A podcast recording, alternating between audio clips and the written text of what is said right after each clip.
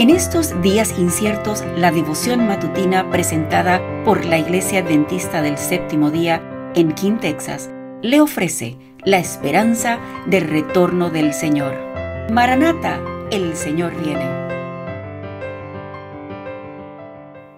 Buenos días. La matutina de hoy, 15 de febrero, nos dice, hacer nuestra la verdad. Entonces el reino de los cielos será semejante a las diez vírgenes que tomando sus lámparas salieron a recibir al novio. Cinco de ellas eran prudentes y cinco insensatas. Mateo 25, 1 y 2. No vayamos a creer que porque somos miembros de la iglesia ya estamos salvos. Si nos damos evidencia de que no estamos conformando a la imagen de Cristo, si nos aferramos de nuestros antiguos hábitos e introducimos en nuestra trama las cebras de las ideas y las costumbres del mundo, las diez vírgenes están en guardia en el atardecer de la historia de la tierra. Todas pretenden ser cristianas, todas han sido llamadas, todas tienen una lámpara y todas dicen que sirven al Señor.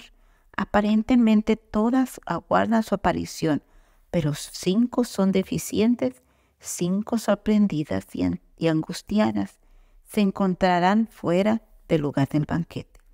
Somos representados ya sea por las vírgenes prudentes o por las insensatas. Hay muchos que no permanecen a los pies de Jesús para aprender de Él. No conocen sus caminos, no están preparados para la venida. La espera del Señor es fingida. No han velado y orado con esa fe que obra por el amor y purifica el alma. Han vivido una vida descuidada han escuchado la verdad y han estado de acuerdo con ella, pero nunca la han incorporado a su vida práctica. El aceite de la gracia ha alimentado sus lámparas, ni están preparadas para entrar en la cena de las bodas del Cordero. No seamos como las vírgenes insensatas que dan por sentado que las promesas del Señor les pertenecen, mientras no siguen las indicaciones de Cristo Jesús nos enseña que la profesión de fe no vale nada.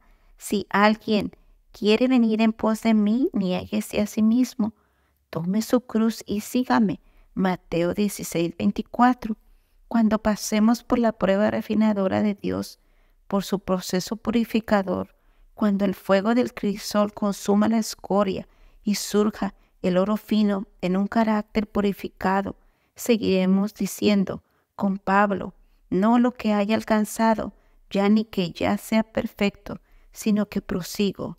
Pero una cosa hago, olvidando ciertamente lo que queda atrás y extendiéndome a lo que está delante, prosigo la meta al premio del supremo llamamiento de Dios en Cristo Jesús. Filipenses 3, 12 y 14. Review en Herald 31 de octubre de 1899. Que Dios les bendiga, mis hermanos. Gracias por acompañarnos. Comparta con otros esta bendición y recuerde seguirnos en las redes sociales y visitar nuestra página web. La información la puede encontrar en las notas del episodio. Bendiciones.